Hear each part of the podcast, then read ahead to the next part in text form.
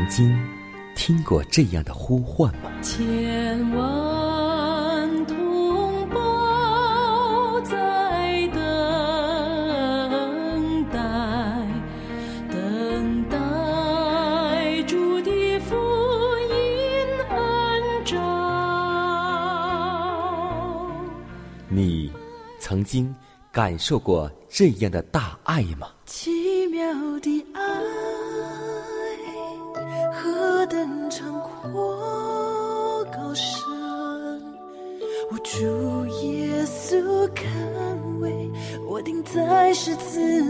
你曾经听过这样的歌声吗？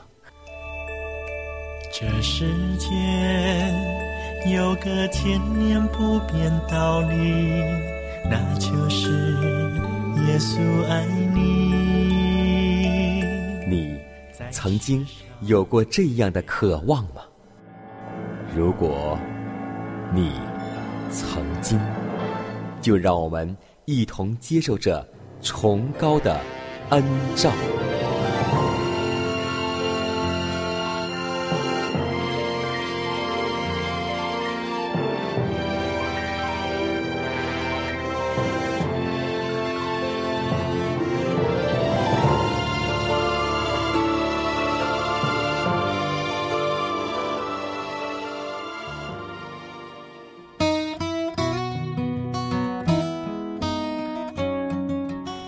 好的一天从希望福音广播来开始，亲爱的听众朋友们，以及通过网络或是收音机来收听节目的听众朋友们，主内的同工同道，大家以马内利，欢迎在新的一天继续守候和收听由迦南为您主持的《崇高的恩照》。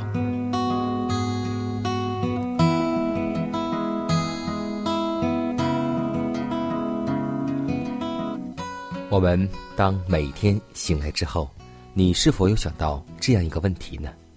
我们生活在这个世上，到底有什么目的和宗旨呢？我们的目标、我们的计划、我们的人生企划又是哪些呢？当回想耶稣在世的时候，我相信我们会找到正确的答案，因为对基督来说，世界不是图安逸。求显达的地方，他不等待机会来争取世上的权势和尊荣。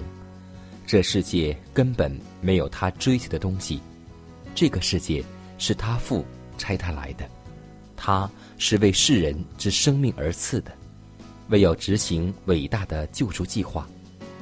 耶稣正在被堕落的人类实行他的工作，但他并不擅自行动。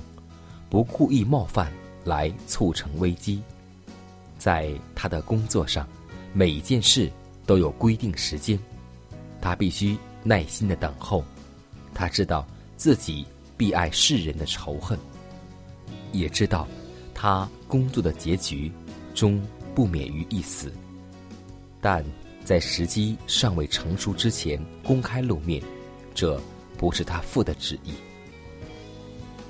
犹太人曾经把基督的神迹从耶路撒冷传到他们所散居的各地，虽然他已有好几个月没有上去过节，但众人对耶稣的兴趣并没有消减。许多人从世界各地来赴祝棚节，希望能够见到耶稣。就在节前的头一天，多人打听他在哪里。法利赛人的官长也在等他来，希望有机会定他的罪。他们急切的问道：“耶稣在哪里？”但无人知道，众人都在想念他。所以，当我们回顾耶稣在世的时候，我们知道，耶稣凡事都以天父的意念为意念，凡事顺从上帝的旨意。今天。我们生活在这个世上，有多少事情是我们自己来主宰？又有多少事情我们行在了主的前面呢？所以，让我们学会效法耶稣，万事都顺服上帝，一切都以天父的意念为主。让我们为此而祷告，求主帮助我们今天行事为人，都行在主的旨意里。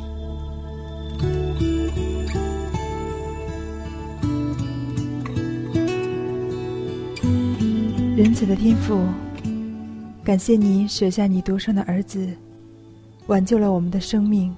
主啊，你曾在经上告诉我们，你愿人人悔改，不愿一人沉沦。当我们今天被你圣灵引导归向你的时候，我们愿意每时每刻将你接在我们心中，用你的真理来抵挡魔鬼撒旦一切的试探。主啊，我们原本是罪的俘虏。但我们因着活在你的律法之中得以自由，父啊，求你能够眷顾我们每一个属你的儿女，让我们能够在耶稣基督的恩典之中，每一天心思一天，也求你能够带领我们一下时间，让我们通过你的话语能够得到精神食粮。祷告是奉耶稣的名求，阿门。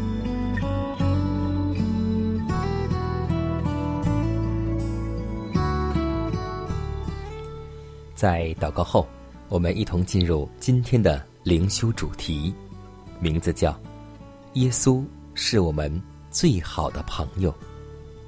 下面时间交给小多姐妹和我们一同来分享。滥交朋友的，自取败坏；但有一朋友，比弟兄更亲密。箴言书十八章。二十四节，不断的仰望那位不可见的贵宾，体认他随时都在他们右边的人是何其的少啊！而对他的灵格置之不理的人却是何其多啊！假使我们待别人像我们待耶稣一般，那么别人必会认为我们是何等粗慢无礼呀！设若有一位朋友与我们同行，而我们偶尔遇见了一位相识之人，便全心注意于这位才遇见的熟人，却把那位朋友撇下不管。试问，旁人在我们对于朋友的忠信、谨慎、尊敬上，将做怎样的评论呢？然而，我们竟然如此的对待耶稣。我们忘记了，他是我们的友伴，我们只随意谈话，他的圣名一次也不提及。我们谈论属世的事物，在无伤灵性而又属于必须会谈的某些体旨上，我们虽没有羞辱耶稣，但在与朋友和相识的人交往时，若不提及他的名字，便是羞辱了他。他是我们最好的朋友，我们应该寻找机会来谈论他。我们应该时常将他摆在面前，我们的言谈应该是属于不得罪上帝的才好。我知道许多人心中正在问：我到何处寻找耶稣呢？许多人渴望他的灵格，仰慕他的慈爱和他的光明。但他们不知往何处去寻找心目中所爱慕的主。然而，耶稣并没有将自己隐藏起来，任何人寻求他都不至于突然。他说：“看哪，我站在门外叩门，若有听见声音就开门的，我要进到他那里去，我与他，他与我一同坐席。”耶稣敦劝我们欢迎他的灵格，我们只需打开心门让他进来。但是他不愿意住在一颗分裂的心内。假使那颗心要去侍奉马门，假使心房中塞满了自私和骄傲，那么就没有容留自天而来的贵宾的余地了。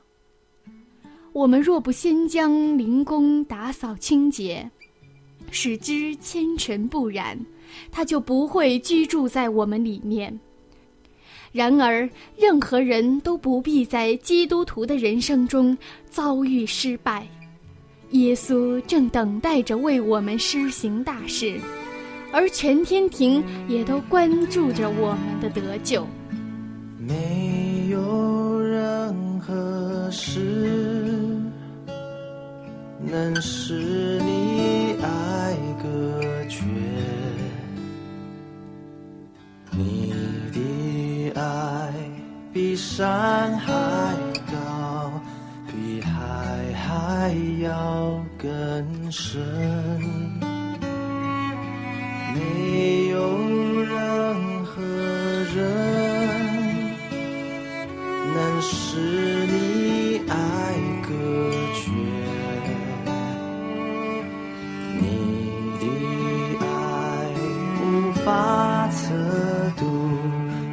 主成就一切。是。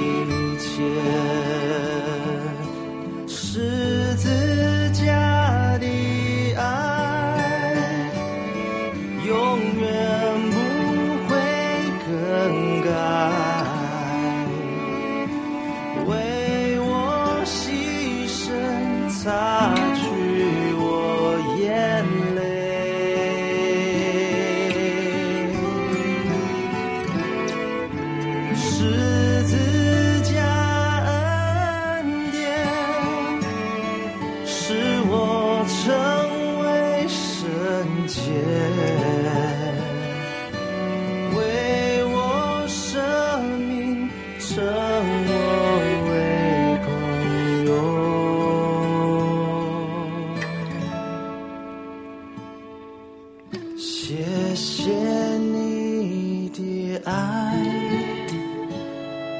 我最好的朋友你的爱陪伴着我直到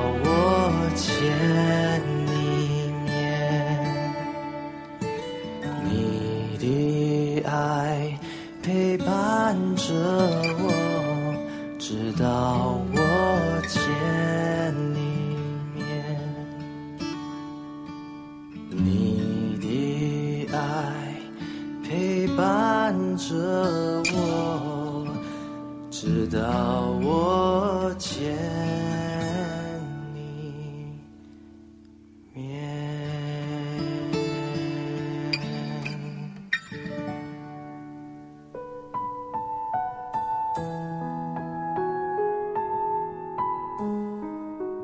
祷告因为我渺小。祷告因为我需要。亲爱的弟兄姐妹每一天忙碌的生活中我们是否经常忽视祷告呢？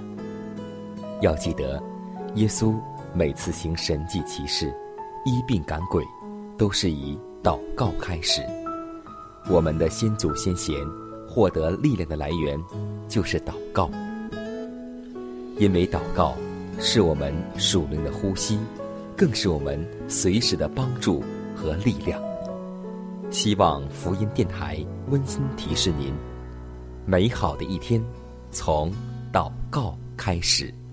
祷告，因为我渺小；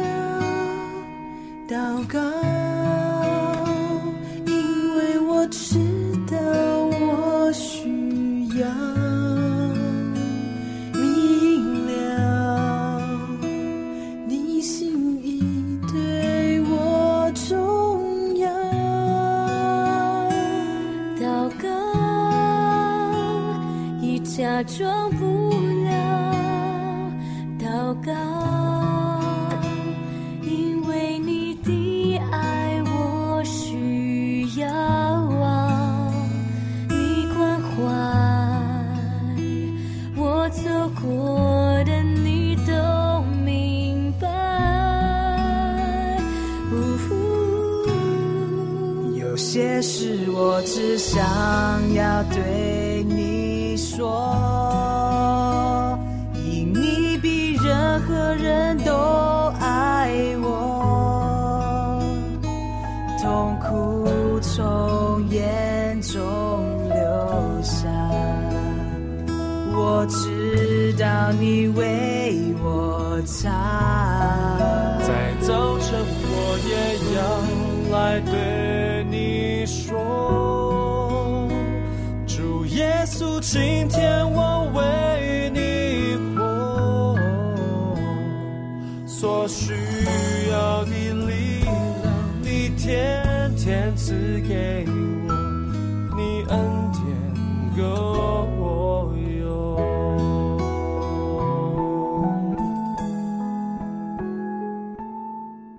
分享生活，分享健康，欢迎来到健康驿站。在今天的节目当中，我们继续来分享一段论饮食的健康讯息。怀师母这样对我们说道：“他说，主已经向我显示，借着健康改良的切实影响，许多的人将从身体、精神和道德方面的堕落中被拯救出来。应当举办健康讲座，应当加倍的出版书报。健康改良的原理必受人的欢迎。许多人将蒙开导，一切与健康改良有关的影响，将使凡需要亮光之人士的良知来判明此举。他们也要逐步前进，接受现代的特别真理。于是，真理与公义就必相遇，福音与医药布道应当携手并进。福音与健康改良的原理密不可分。基督教的道理应在实际的生活上实行，应当做成恳切而又彻底的改良工作。真正的圣经宗教乃是上帝对罪人之爱的流露。上帝的子民应当一往直前，要以我们的行动感动所有愿意追求真理之人的心，追求真理而愿在此十分迫切的时代中尽其本分之人的心。我们应当向众人传扬健康改良的原理，尽自己一切所有之力，引领男女世人看明这些原理，必要。实行在自己的生活当中，尤其是在我们同学聚会、朋友聚餐或是逢年过节之时，我们更应借着这机会去把圣经和健康一同传到我们周围的人身边。要记得，每一次重逢都是上帝为我们所预备的机会，不要等到下一次，不要等到以后有时间再去传讲。所以，有多少人当和我们擦肩而过之后，他们却选择了别的信仰，去拜假神，让我们为之可惜。所以，当趁着有机会，要把我们该说的话、该传的道去传讲出来。只要信，不要怕，只要讲，不要怕。愿上帝赐给我们一个传福音的口才，把我们所说、所知都能够和亲人、朋友分享出来。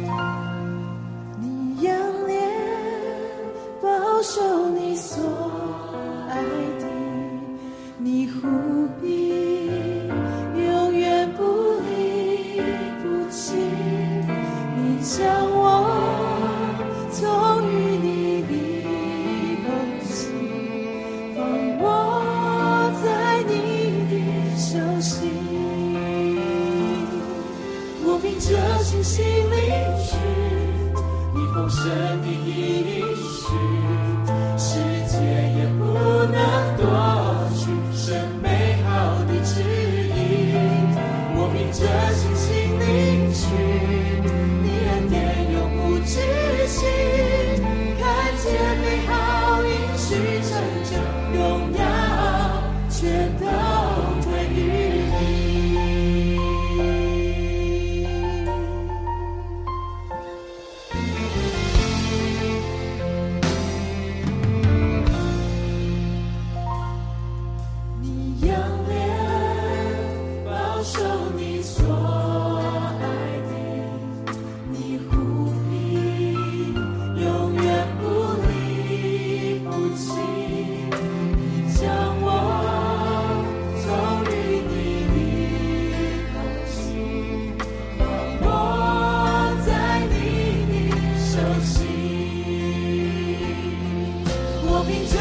心离去你梦想的意义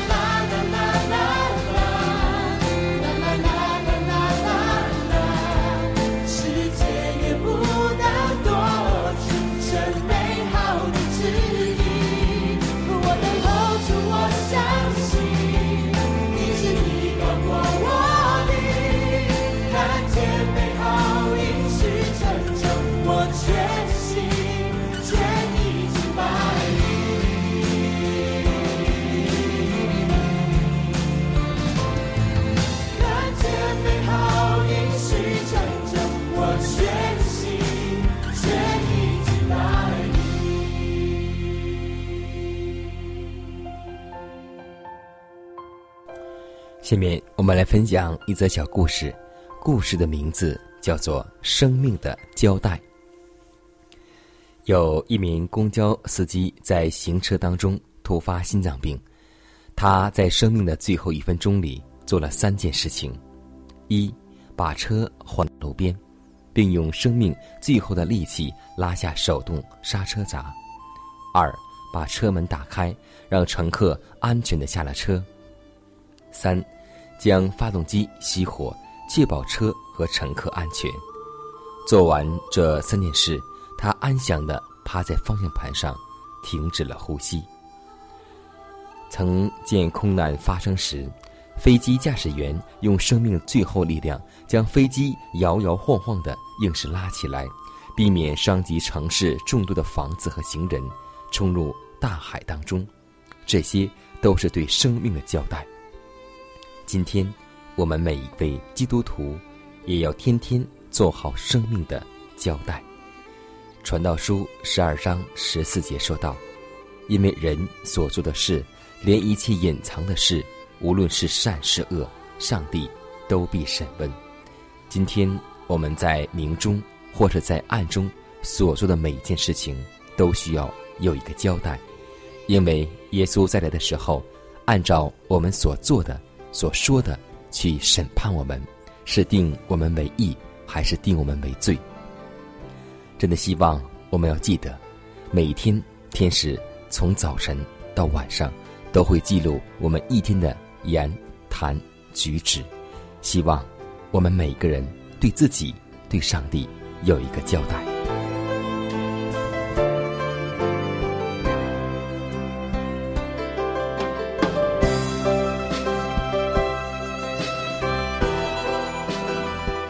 看看时间，又接近节目的尾声。最后要提示每位听众朋友们，在收听节目过后，如果您有什么生灵感触或是节目意见，都可以写信来给佳南。来信请寄香港九龙中央邮局信箱七幺零三零号，崇高的恩照节目收。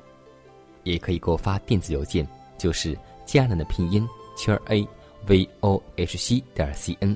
佳南期待你的来信。迦南期待你的分享，在每天这个时间，每天这个调频，迦南都会在空中电波和您重逢。让我们明天不见不散，以马内利。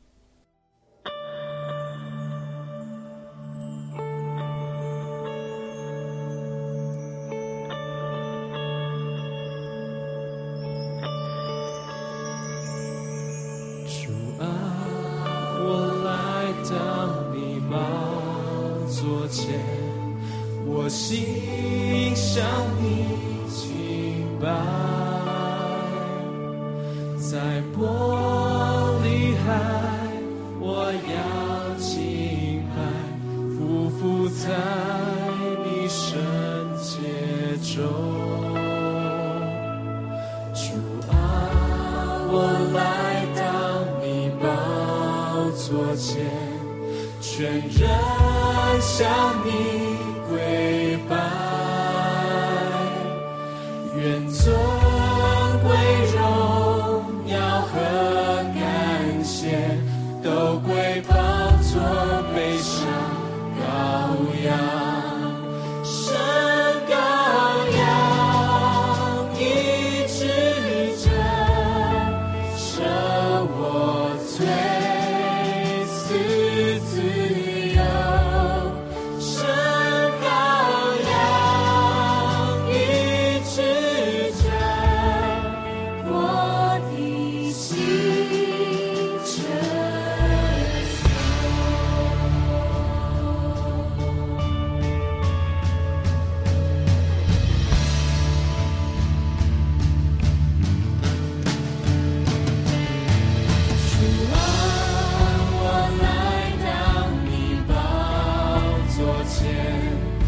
see.